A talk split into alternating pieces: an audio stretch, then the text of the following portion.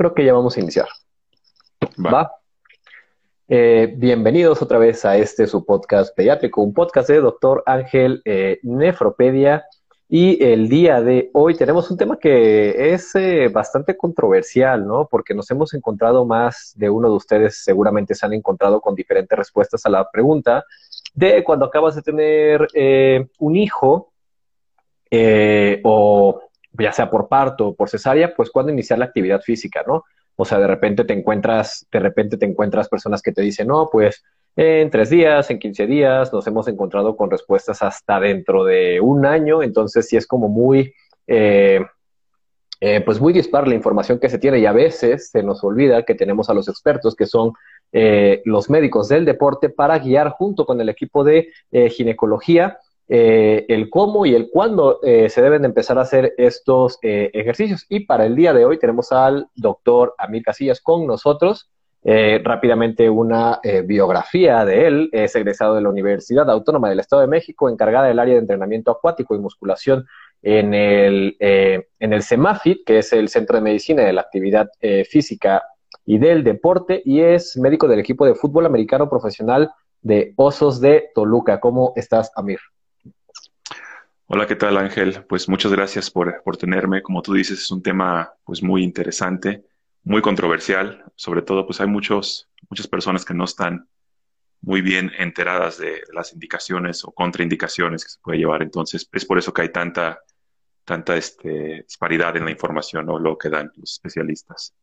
Sí, ¿no? Y a veces también como médicos nos atrevemos a veces a aconsejar a, eh, a los pacientes y realmente no tenemos a veces ni idea de que existen guías para normar este tipo de, este tipo de actividad física, de cuándo, cómo, con qué ejercicios iniciar, y en realidad lo que deberíamos de hacer, tanto médicos como pacientes, es consultar eh, directamente con un médico del deporte, y es que justamente es el tema eh, de hoy, eh, en esta parte del ejercicio posparto, entonces no sé si quieras darnos una introducción, Amir. Claro. Bueno, este, antes de entrar en sí al, tema de crisis en posparto, nada más como un, breve resumen, ya que pues vamos a estar utilizando diferentes, diferentes términos para que tengan conocimiento de qué significa cada uno. Para empezar, unas pequeñas definiciones sobre qué es actividad física, qué es ejercicio y qué es deporte, ¿no? Ya que cada una es distinta y la vamos a catalogar de distintas maneras. La actividad física pues, prácticamente se va a requerir, se va a referir a cualquier actividad en el cual tú hagas algún movimiento que aumente tu gasto metabólico. O sea, el caminar a la tienda, el hacer algún tipo de actividad en tu casa, el, o sea, cualquier cosa que no implique estar nada más sentado y quieto, se va a ser considerado como actividad física, moverte en general. Así es. Ahora, nos vamos a ejercicio. Aquí ya es, tenemos lo que es la definición de actividad física, pero le agregamos el sentido de que esta actividad física se va a realizar con el la finalidad de mejorar algún aspecto de la salud o de la condición física. O sea, ya el salir a caminar, pero con el objetivo de bajar de peso, mejorar mi estado de salud, etcétera, etcétera. ¿no? Cualquier actividad que tenga el objetivo mejorar el estado de salud se va a considerar ejercicio. Y finalmente, pues el deporte es un poquito de todas estas definiciones, más, pues obviamente el, set de reglas o que es, y aparte el aspecto competitivo ya que se agrega dentro del deporte. Pero dentro de esto que vamos a estar hablando, vamos a enfocarnos en actividad física y ejercicio únicamente. ¿Ok? Ok, ok. Eh, nos comentabas que, bueno, que la actividad física pues juega un papel importante en la salud física y mental eh, de las personas en diferentes etapas de la vida, ¿no? Como lo puede llegar a ser eh, pues obviamente los niños, adultos, eh, la vejez y pues en las mujeres es importante antes, durante y pues después de eh, embarazo. ¿Qué nos puedes comentar en esta parte del periodo ah, posparto? Muy bien, pues la actividad física, como tú dices, es importante en, todas las etapas de la vida, ¿no? desde la niñez hasta la adultez y a la tercera edad. Y pues esto no deja de ser cierto en la, en la mujer embarazada, ¿no? Y sobre todo una vez que ya terminó con este, con este proceso fisiológico, este cambio que tuvo durante estos nueve meses. Tiene que volver a adaptarse a, una nueva vida ya con su, con su nuevo bebé y obviamente pues esto va a implicar varios, varios cambios dentro de su vida diaria como de su cuerpo. Entonces, este periodo de posparto va a ser una transición importante que van a encontrar muchas mujeres, sobre todo en la actualidad, en la cual ya muchas mamás no solamente se dedican al lugar, o sea, ya también tienen este, actividades fuera del hogar, trabajan, tienen su negocio, etcétera, ¿no? Entonces, esto todavía le da más importancia a, a buscarse un tiempo o tener un momento para realizar actividad física. Pero bueno, aquí llegamos al tema de que vamos a estar tratando el día de hoy. ¿Cuándo puedo iniciar? ¿Cuándo puedo comenzar? Sí, esta actividad física que, o este ejercicio que me recomiendan, ah, sí, es que tienes que hacer ejercicio para, para bajar ese peso del embarazo, es que tienes que hacer ejercicio para estar bien de salud, pero nadie le dice cómo, nadie le dice qué tipo de ejercicio, sobre todo, gente luego ni siquiera le dice, te ayudo, te cuido el bebé un ratito en lo que todo ese ejercicio, ¿no? O sea, ¿cómo va a hacer ejercicio cuando tienes ahí tú cuidando a tu bebé en, la mayoría de los casos? Claro, en es... Ajá, sí, continúa.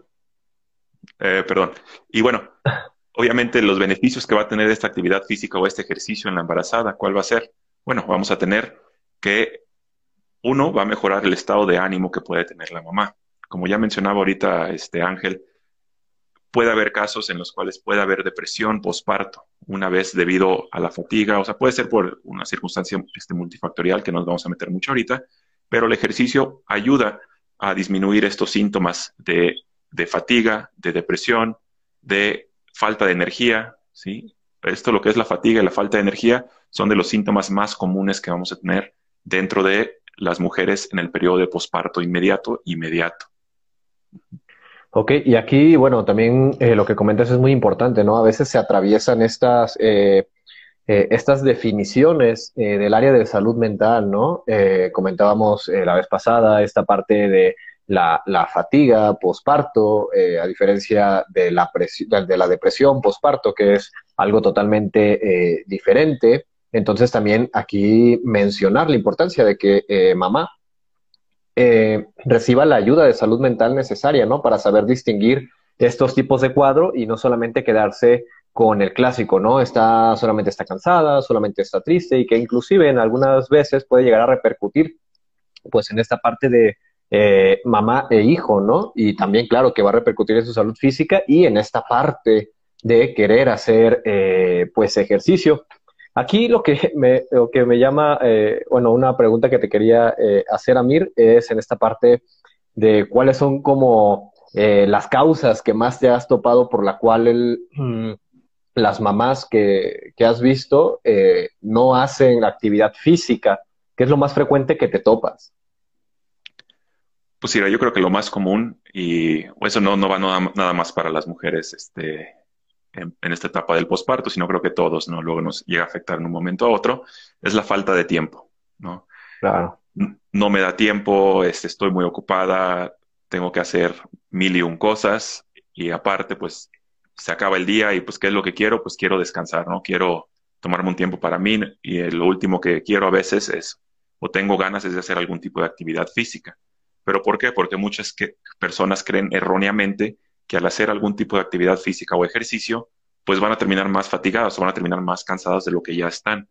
Y pues esto, esto este, obviamente es completamente falso. Es eh, importante saber de que al realizar algún tipo de actividad física, algún tipo de ejercicio, esto va a ayudar a generar una sensación de bienestar plenitud y obviamente aunque, aunque tú hagas un poquito más de actividad física, aumentes tu gasto metabólico, vas a tener un poco más de energía durante el día y anímicamente en cuanto al estado mental te vas a sentir mejor. Sí, ¿no? Como que te sientes más relajado después de, hacer ejercicio y ya un baño y a lo que sigue, ¿no? Sí, sí, pues una forma de hasta liberar estrés. Claro, oye, oye, ahorita que hablas justamente sobre esto de liberar estrés, eh, pues bueno, eh, aquí no sé si para la gente que nos escucha, todo el mundo sabe que el ejercicio tiene un montón de, beneficios, pero a veces pues se nos olvidan estos beneficios, ¿no? A veces pensamos que solamente es para bajar de peso y se acabó, para ponernos eh, musculosos y se acabó. Entonces, no sé si nos puedas enumerar eh, algunas algunos beneficios de, hacer ejercicio, tú que lo vives eh, diariamente y en diferentes aspectos, ¿no? Vives esta parte no solamente física, ¿no? Sino emocional, en esta parte, pues imagino que ves mejoría en el estrés de las personas. Muy bien, sí. Bueno, como tú mencionabas, el bajar de peso luego este, llega siendo como el de los principales, ¿no? Yo quiero regresar al cuerpo que tenía antes de embarazarme. ¿no? Porque luego, a este, bueno, gracias a las redes de repente seguimos a, a mil y un personas que en tres meses te dicen, yo hice tales ejercicios, hice tal dieta, y en tres meses ya estaba igual que antes de que me embarazara, ¿no? Entonces, para empezar, aquí no hay ninguna regla de oro en el cual, pues, haces esto y vas a estar igual, ¿no? Todo, sea, cada, cada cuerpo, cada organismo es diferente, va a reaccionar diferente ante diferentes estímulos, y es por esto que la importancia de, antes de iniciar cualquier proceso de ejercicio, de actividad física, de dieta, etcétera, acudan a un profesional, ¿no? En su caso, si ya ahorita vamos a hablar un poquito sobre las indicaciones para cuando las den de alta, pero una vez que vayan a empezar su ejercicio, si van a hacer dieta, vayan al nutriólogo, si van a, este, requieren algún tipo de programa de ejercicio o no saben qué ejercicio hacer, pues vayan con el especialista, el médico del deporte, etcétera, ¿no? Cada especialista les va a ayudar, les va a orientar para tener un buen resultado. Pero bueno, ya hablando un poquito de las, de los beneficios que mencionaba Ángel, el bajar de peso. Hasta el 20% de las mujeres en el periodo posparto retienen 5 kilos o más durante posterior a, su embarazo. Entonces estamos hablando de que, de que una de cada cinco mujeres va a aumentar y va a mantener este peso. Obviamente esto va a conllevar unos riesgos cardiovasculares importantes, ¿no? Claro. Claro, creo que es muy importante lo que dices en cuanto a los beneficios y este dato que das eh, a lo último de que, bueno, 20% retienen 5 kilogramos o pesos o aumentando es importante y más en una población como la de nosotros, ¿no? Que está como bastante predispuesta a, pues, a la obesidad, a la diabetes, a la hipertensión. Muchas mamás durante eh, su embarazo, pues, ya entran, eh, bueno, previo al embarazo entran ya con, eh, ya con algo de sobrepeso y eso también confiere, pues, un riesgo durante este embarazo, ¿no? Y obviamente esto va a ser pues también a largo, a largo, a largo plazo. Entonces sí me parece como muy, importante este, este dato puntual eh, que das. Pero bueno, aquí la pregunta, eh, y una de las preguntas que nos hicimos desde el inicio, y la, hicimos porque sí me ha tocado ver mucho esto de cuándo vamos a iniciar ejercicio. Entonces, doctor Amir, por favor, ¿cuándo puede iniciar a hacer ejercicio una mujer que acaba de tener un parto, una cesárea, que imagino que debe de ser diferente eh, dependiendo si tuvo algún proceso, eh, uno u otro, o tuvo algún tipo de complicación. Claro, bueno, aquí vamos a hablar en dos casos.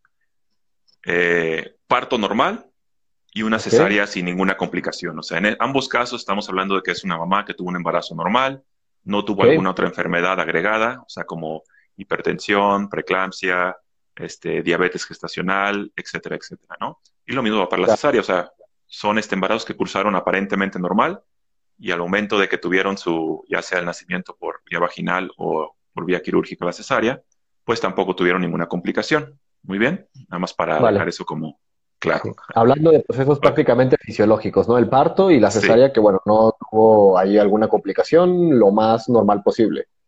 Obviamente, si tienen alguna de las condiciones eh, que mencionas, creo que sí es muy importante tener en claro, porque a veces a veces creo que queremos dejar todo en manos de un especialista, no todo en el gineco. Entonces, si el gineco, pues no es especialista en medicina del deporte, es especialista en esta parte de la ginecología y la obstetricia, entonces sí hay que, creo que sí es muy importante esto que dijiste de buscar la ayuda multidisciplinaria, ¿no? El ginecólogo, el médico del deporte, el nutriólogo, eh, que me parece una buena, eh, una buena triada para, para iniciar en esta parte de del ejercicio, ¿no? Apoyarse de este equipo multidisciplinario para obtener al final de cuentas los mejores resultados y que no pasen como lo que vimos la vez pasada, ¿no? Que hasta dentro de un año puede empezar a hacer actividad física. Sí, sí, exacto. Este trabajo multidisciplinario este, o multiespecialidades, como lo gustes ver, pues sí es, sumamente importante, ¿no? Este, despejar todas sus dudas, dejar todo en claro y más que nada por el bienestar de, la mamá o de la paciente, ¿no? Para, detectar cualquier problemática que pueda ocurrir durante la realización del mismo, ¿no? Porque otro aspecto importante es, es, tomar en cuenta el aspecto cardiovascular, ¿no? El corazón durante el embarazo se adapta en cierta forma y una vez que, pasa el posparto, durante toda la etapa, porque también la etapa del posparto y lactancia, el, este, el cuerpo todavía no regresa completamente a la normalidad, pues obviamente aquí hay estos cambios, cambios este, fisiológicos que se tienen que estar observando. Pero bueno, vayamos un poco a, las, a lo que son las, los consejos o indicaciones para cuándo puede ya iniciar este, las mamás los ejercicios. Entonces, vamos a iniciar, como este, hiciste la pregunta, pues cuándo pueden ellos comenzar a hacer ejercicio. Eh, podemos dividir aquí en tres etapas una vez que ya nace el bebé, en esta etapa de posparto, ¿no? La etapa de cuidados hospitalarios, en el cual, pues, terminas, tienes tu bebé y estás en observación durante en un hospital.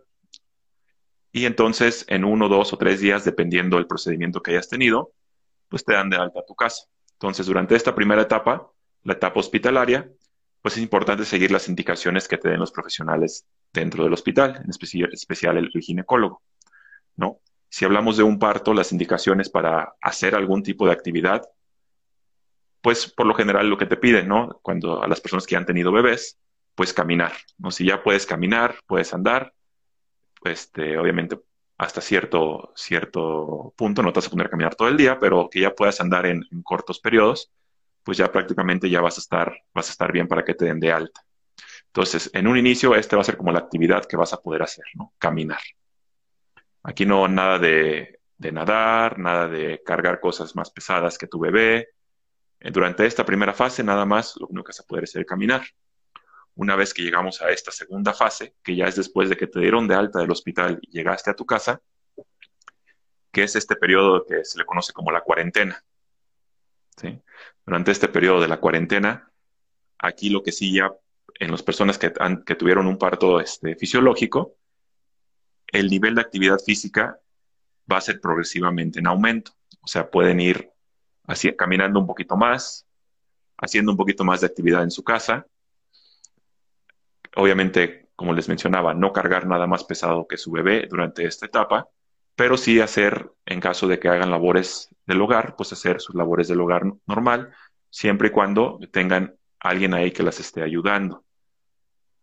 ¿Por qué digo esto? Porque durante estos primeros días o semanas, al hacer algún tipo de actividad, ustedes se van a fatigar más rápido de lo normal. ¿Por qué? Porque obviamente su cuerpo pasó durante, este, por un proceso, este, como fue el parto que es en el que varias estructuras, varias, este, sobre todo los músculos del piso pélvico, pues se vieron un poco afectadas.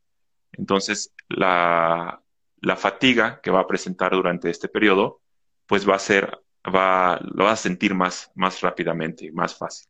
Así que es importante que toda la actividad física que hagas tenga con sus periodos de descanso. Haces algo, descansas un poco y lo vuelves a hacer, no querer terminar todo de un de un jalón y ya posteriormente descansar, porque así lo único que va a pasar es que puedas este, tener algún problema, puedas doler la cabeza, puedas marearte, puedas incluso, este, por lo mismo que te fatigas o sientes débil, puedas caerte o sufrir algún accidente. ¿Sí? Y bueno, este, otros, otros ejercicios que puedes llevar a cabo durante esta etapa, que luego son muy comunes, recomendables, son los ejercicios este, ya propios para fortalecer el piso pélvico y el abdomen.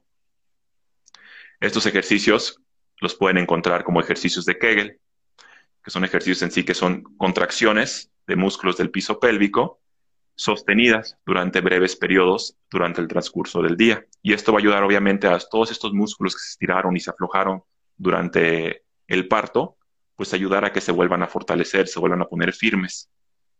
Y así esto, al irlo fortaleciendo día con día, pues regresas más rápido a tener un piso pélvico normal y así te ayuda a evitar ciertas complicaciones que a lo mejor pudieron ocurrir durante el parto, como puede ser algún tipo de incontinencia urinaria.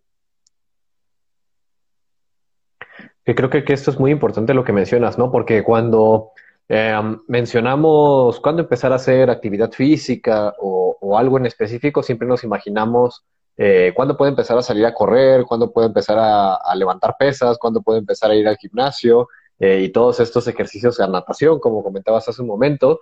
Y, creo que lo que mencionas es muy importante, ¿no? Porque eh, aquí nos damos cuenta que la actividad física inicia pues prácticamente dentro de las primeras horas después que después de que inició, bueno, después de que finalizó este proceso del embarazo, no quedándose postrada, caminando durante las tres primeras eh, seis semanas, como lo mencionas en la cuarentena, empezar con estos ejercicios eh, eh, de Kegel, ¿no? O los ejercicios isométricos. Después de las seis semanas o después que termine la cuarentena, en el caso de parto, ¿nos recomiendas algo en especial? Ya pueden empezar, no sé, a andar en bicicleta si tienen algo en su casa, o una caminadora, o, o alguna recomendación específica que tengas después de las seis semanas una vez que pasan estas seis semanas, si tuviste una evolución este, adecuada, obviamente después de la cuarentena muchas, muchas veces este, lo cita su ginecólogo, ¿no? Para una revisión, para ver cómo sigue. Si no hay ninguna contraindicación por parte del ginecólogo, o sea, si ve que todo el proceso de, de este posparto ha sido normal, pues entonces aquí ya tú puedes hacer la actividad prácticamente que tú quieras. ¿Ok? Obviamente siempre y cuando durante toda esta etapa de, este, de, la cuarentena, pues tú estuviste regularmente activa hasta donde te, se te daba tu capacidad física en ese momento y ya puedes regresar a hacer actividad como natación, andar en bici, este, si hacías o quieres empezar a hacer algún trabajo en gimnasio como pesas, adelante, ¿no? Se puede llevar a cabo sin problema. Y a partir de esta, de esta etapa, prácticamente puedes hacer cualquier tipo de actividad, siempre y cuando pues es una actividad que a ti te agrade, que a ti te guste y que ya sepas cómo hacer. Porque muchas veces, este, por modas o por X cosa que me recomendó tal persona, te metes a CrossFit, por ejemplo, pero tú nunca has hecho CrossFit, entonces te metes y pues el CrossFit es un ejercicio de muy alta intensidad y si no, si no tienes una condición física adecuada y sobre todo si no tienes una técnica porque nunca lo has hecho anteriormente, pues el riesgo de llegar a lesionarte va a ser muy alto, ¿no? Entonces siempre elegir una, una actividad física, un ejercicio que esté de acuerdo a tus posibilidades en ese momento y algo que siempre que te guste, porque así es más fácil poder seguirlo llevando a cabo y llegar, llevar una continuación del mismo. Claro, entonces, bueno, aquí prácticamente una de las respuestas que buscan eh, pues nuestros espectadores es esta parte, ¿no? Después de las seis semanas, como tú lo comentas, después del estado de cuarentena, y si no hay alguna contraindicación eh, por parte de ginecología, como tú bien lo comentas, pues bueno, ya estaría indicado eh, iniciar la actividad física de su preferencia y como lo comentas, ¿no? De preferencia algo que la mamá ya haya hecho, ¿no? Porque ya sabe cómo hacerlo, Hablábamos eh, la vez pasada cuando hablamos un poquito de, la actividad física en niños, que si ya sabes cómo hacerlo y lo disfrutas, pues tienes menos riesgos de, lesionarte, ¿no? Como el ejemplo que pones, ¿no? Si yo de plano no hice nada durante estas primeras 72 horas, en las primeras seis semanas me mantuve eh, de forma pasiva o solamente eh, en reposo, pues de ahí saltarte a CrossFit, como mencionas, que es un ejercicio de alta intensidad, pues me imagino que tienen más riesgo de, pues, de lesionarse, ¿no? Así es, entonces siempre tener en cuenta eso, porque también muchas veces, y lo he visto no solamente en todo tipo de pacientes, que empiezan, este, obviamente por, por salud, por estética, quieren entrar al gimnasio, entran al gimnasio y, es, y por malamente luego indicaciones que les dan las, las personas que trabajan en el gimnasio, les dicen, ah, levanta tanto peso, échale más peso. Y entonces, ¿qué pasa? Una persona que nunca ha hecho trabajo de gimnasio en su vida termina lesionándose. Entonces, el mes que le duró ahí el beneficio de estar en el, en el gimnasio, este, no, no, este, no es benéfico porque duraron cinco o seis meses sin poder hacer nada por la lesión. Entonces, este, hay que ser muy cuidadosos en esto. Acudan con su médico del deporte, entonces, ¿no? Sí, porque luego confiamos mucho en esta parte de los coaches que están en los gimnasios y, pues bueno, idealmente ustedes son los expertos en esta parte, ¿no? Del funcionamiento del cuerpo y cómo realizar el ejercicio, como lo mencionábamos, eh, como lo mencionábamos la vez pasada, ¿no? La frecuencia, la intensidad, el tipo y el tiempo, ¿no? No es lo mismo, me imagino que no es lo mismo eh, haz media hora muy intenso, haz una hora pues moderado, ¿no? Creo que esto sí debe de ir muy bien indicado por un médico del deporte, que como mencionábamos al principio, muchas veces, a veces muchas personas ni siquiera tienen la noción de que existe, ¿no? Así es. Y bueno, como, como tú dices, ahorita mencionaste en cuanto a los tiempos, lo que recomienda, vas a encontrar en la mayoría de las guías, ya sea la OMS, este, el Colegio Americano de Ginecobstetricia, este, el Colegio Americano de la Medicina del Deporte, pues la recomendación para, todas las mujeres en este periodo es que hagan mínimo 30 minutos de ejercicio durante cinco días de la semana. Obviamente este ejercicio es de baja moderada intensidad y como les menciono, salir a caminar media hora, este, elíptica, bicicleta, cualquier ese tipo de actividad que no es de muy alto impacto es este, benéfico para, para la salud de las personas.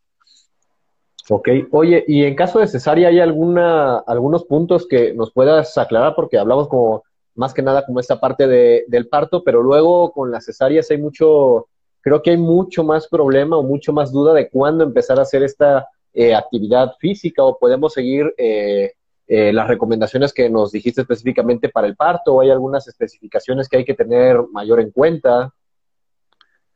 No, aquí las, sí va a haber indicaciones distintas, sobre todo en los tiempos que se llevan a cabo, ¿no?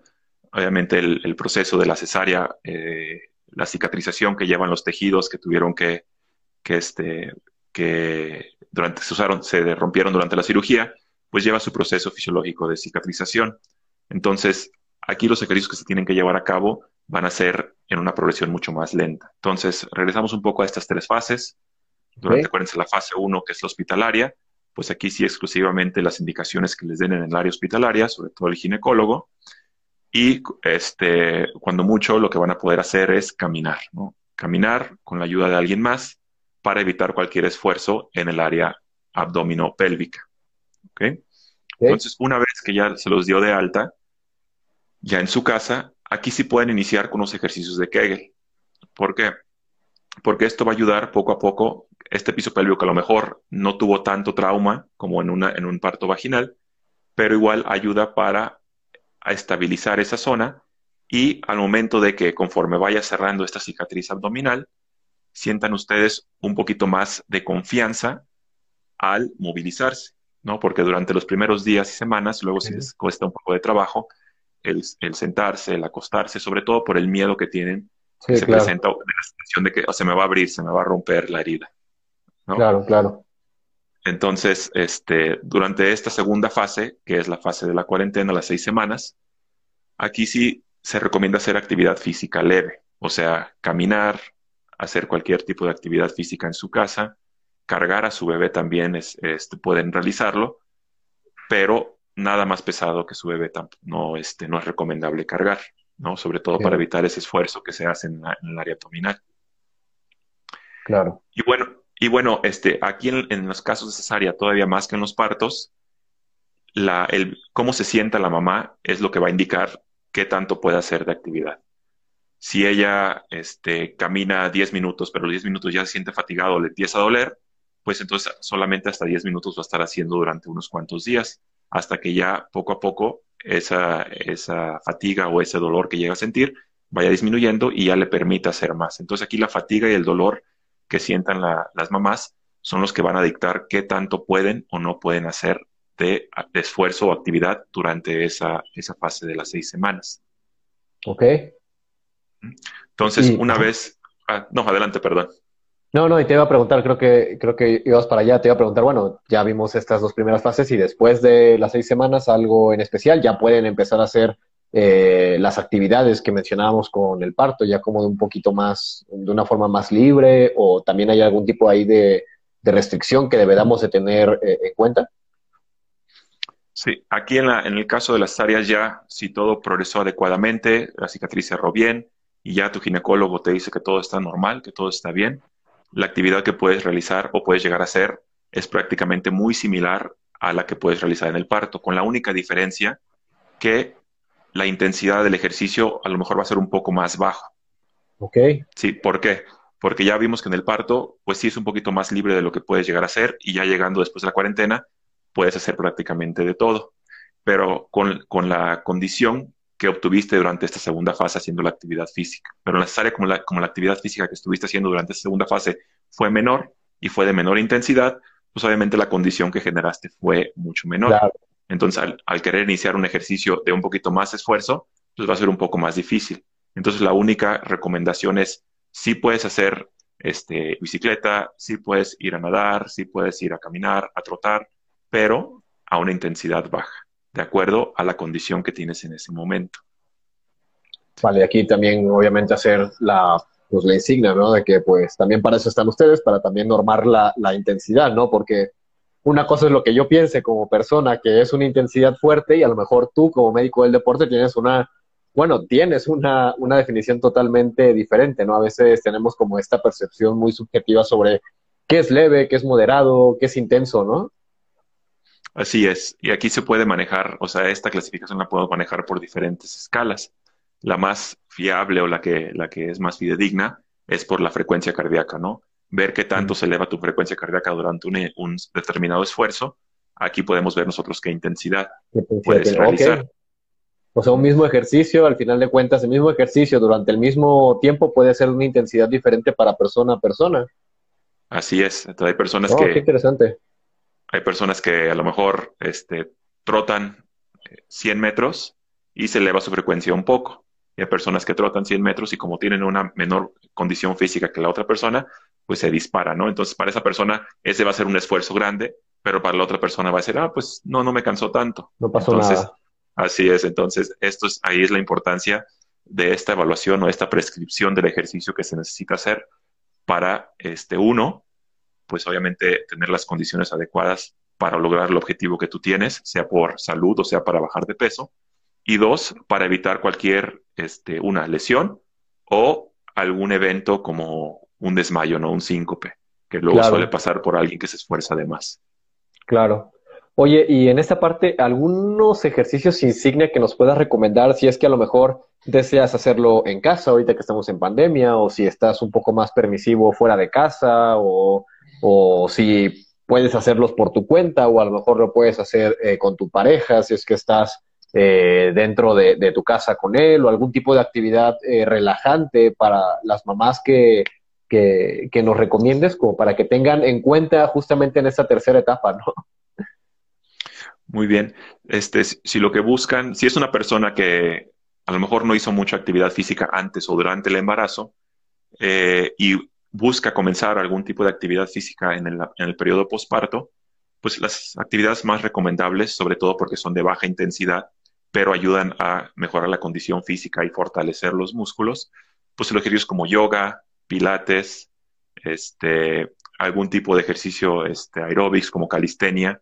Estos ejercicios su- suele- suelen ser buenos para las mamás porque, uno, son ejercicios que no requieren gran cantidad de esfuerzo en cuanto a, o sea, no voy a levantar peso, no voy a correr este, cinco kilómetros, Ok. sino es un ejercicio que pueden hacer en este, a lo mejor estático o con poca movilidad, pero en una, en una este, reducida. Y por lo mismo que son ejercicios en los cuales se llevan a cabo unas contracciones musculares casi de todo el cuerpo, sostenidas, pues ayudan para fortalecer, como te mencionaba, tanto el abdomen como el como otras áreas del cuerpo. Entonces, estos son muy recomendables como ejercicios iniciales para personas que no han hecho a lo mejor tanta actividad física. Ok, excelente. Se suena, suena bastante bien y creo que es muy importante que, y, y también creo que para todas las personas que igual y no hacemos como tanta actividad física, creo que nos pueden también servir, no, no específicamente también para las mamás, ¿no? También para otras personas que nos están escuchando.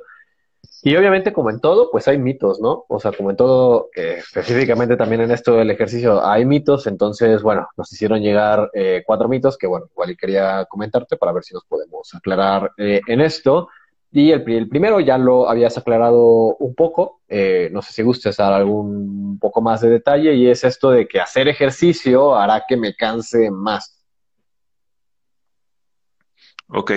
Bueno, esto es algo muy común que lo vemos en, en todo tipo de, de personas, ¿no? Todo tipo de pacientes que no están acostumbrados a hacer actividad física. El si hacer actividad física me voy a cansar más, ¿no? Porque de por sí ya llego cansado del trabajo, o tengo que hacer muchas cosas, termino cansado y si hago ejercicio me canso más. Entonces, esto es un mito completamente, ¿no? Eh, hay muchísimos estudios que comprueban que el hacer ejercicio, el hacer algún tipo de actividad física, este, en pro de la salud, nos va a ayudar a sentirnos con más energía, sobre todo si se hace en la mañana, ¿no? Si lo hacemos antes de iniciar nuestras actividades diarias, Ok, est- estamos durante el día con un poco de mayor energía, un mayor, una mayor sensación de bienestar y aparte, como les mencionamos también, pues ayuda a reducir los niveles de estrés percibidos. Entonces, obviamente todo esto te hace que tengas una, un, me- un mejor día en general. claro. Eh, otro, no puedo hacer ejercicio porque no tengo tiempo. Sí, otra de las, creo que de las, los pretextos, excusas o razones sí, sí, que luego dan las, las personas Muy que mal. no me, no me da tiempo, no me da tiempo a hacer ejercicio. Yo creo que por, por más ocupado que esté uno, se puede dar 20 o 30 minutos al día para hacer algún tipo de actividad. O sea, ¿cuánto tiempo no perdemos luego viendo Facebook, viendo Instagram, Sí. este, viendo- haciendo bailes de TikTok? Entonces, o sea, todo esto con 10 minutos, a lo mejor no puedes hacer los 30 minutos continuos, ¿no? Digamos que estás muy ocupado, pero si lo fraccionas 15 minutos en, en la mañana y 15 minutos en la noche o en la tarde, se ha visto que esto, o sea, como es, son 30 minutos en total, igual tiene un beneficio para la salud. O sea, es mejor hacerlo fraccionado en caso de que no puedas completo. Es, este, aún así se ven beneficios para la salud. Ok, esto, este dato es muy, muy interesante. Eh, otro eh, bien frecuente, ¿el hacer ejercicio disminuye la producción de la leche o altera su sabor? En estos casos, cuando estamos hablando de un ejercicio de baja a mediana intensidad, no hay afectación, cual, este, o sea, no hay ninguna afectación para la tanto para la producción de leche como para el sabor, o sea, para que, el bebé lo llegue a rechazar porque sabe diferente, ¿no? Ya sea por la acumulación de ácido láctico, etcétera. Entonces, en ejercicios de baja, media intensidad se ha visto que no hay ninguna alteración. Obviamente, siempre y cuando después de hacer ejercicio o durante tus ejercicios, pues tengas una adecuada hidratación para evitar este, esta, alguna deshidratación que pueda ocurrir. Si hablamos ya en algún ejercicio, en algún ejercicio de alta intensidad, Aquí sí, como es un ejercicio, este, un esfuerzo prácticamente al máximo y hay una producción por el metabolismo que se lleva a cabo de ácido láctico importante, puede llegar este, a llegar a la leche materna y aquí sí producir un sabor a lo mejor un poco diferente hacia el bebé y puede que a lo mejor lo rechace o no lo tome tan, tan, este, tan bien como lo tomaba anteriormente. Entonces, Así es. Entonces, ¿cuál es la recomendación en estos casos? En caso de que tú, pues, te guste hacer ejercicio de alta intensidad, te gusta hacer CrossFit, te gusta hacer gimnasio, bueno, entonces en estas recomendaciones es darle de comer a, tu bebé antes de hacer la actividad física, para que así, una vez que hagas la actividad física, tengas dos a tres horas para que haya este aclaramiento del ácido láctico y evitar o disminuir este mal sabor que pueda percibir el bebé en la leche. Sí, ¿no? Y hay que tener en cuenta que hay algunos bebés que mamás pueden estar haciendo actividad física intensa y pueden beber completamente normal eh, la leche después de la actividad física y hay otros que, como tú mencionas, no pueden llegar a tener cierto, eh, cierto rechazo. Igual y yo creo que también un consejo bueno para estos casos podría ser eh, apoyarse de un banco de leche y creo que también es importante mencionar que pues eh, independientemente de que hagas un ejercicio de eh, un ejercicio intenso de alta intensidad, pues no es una contraindicación para darle la lactancia después del ejercicio, porque sí me ha tocado escuchar por ahí de, no, es que después de hacer mucho ejercicio no le puedes dar de comer. Y yo creo que se viene malinterpretando por, por esta parte de, del sabor o del rechazo que puedan tener, pero no, no es una contraindicación. creo que la observación que haces eh, de darle antes de irte a hacer el ejercicio al máximo es bastante buena, porque puedes apoyar de de un banco de leche y claro que le puedes dar a tu bebé eh, después de eh, después de hacer este después de hacer ejercicio. Inclusive hay algo muy interesante con esta parte de, del ejercicio no el ejercicio también intenso aumenta la prolactina que asegura el suministro de leche al bebé. Entonces ahora sí que no hay por ningún motivo una contraindicación a pesar de que se haga ahí ejercicio intenso más los detalles que tú eh, nos diste nos diste. ¿Y qué pasa cuando nos dicen, ¿sabes qué? No puedo hacer ejercicio porque no tengo quien me cuide a mi hijo. Muy bien. Entonces, aquí este, muchas veces, pues ya sea porque trabaja la pareja o es mamá soltera, este, etcétera, hay ejercicios, mencionamos hace rato algunos, como yoga, pilates, aerobics, en los cuales puedes tener tú a tu bebé ahí a un lado y hacer la actividad física. Incluso tomarlo como algún tipo de juego, ¿no? Tengo el bebé en, este acostado, puede ser en el piso, lo tengo en su, este, en la carriola o en su camita y estoy haciendo lagartijas, estoy haciendo abdominales y pues me estoy acercando y alejando. Entonces se toma como un tipo de juego, interacción con el bebé. Entonces, o sea, siempre hay, hay, alguna forma que se puede llevar a cabo para hacer actividad física y tener ahí al bebé. O sea, son los esos ejercicios que mencionábamos, son de baja intensidad, pero también este, son, llegan a ser benéficos para la salud y aparte se toma como un, un, este, un tipo de juego con el bebé en ese momento. Y obviamente el crear este hábito durante esta etapa y en las etapas posteriores que va creciendo el niño, pues el bebé lo toma como un ejemplo para llevar una vida un poquito más saludable. Es motiva también a él a hacer algún tipo de actividad física o ejercicio, porque obviamente el bebé o el niño va a imitar lo que ve en la mamá o en el papá. Entonces puede ser una actividad familiar, ¿no? Que, que, este, que hagan todos.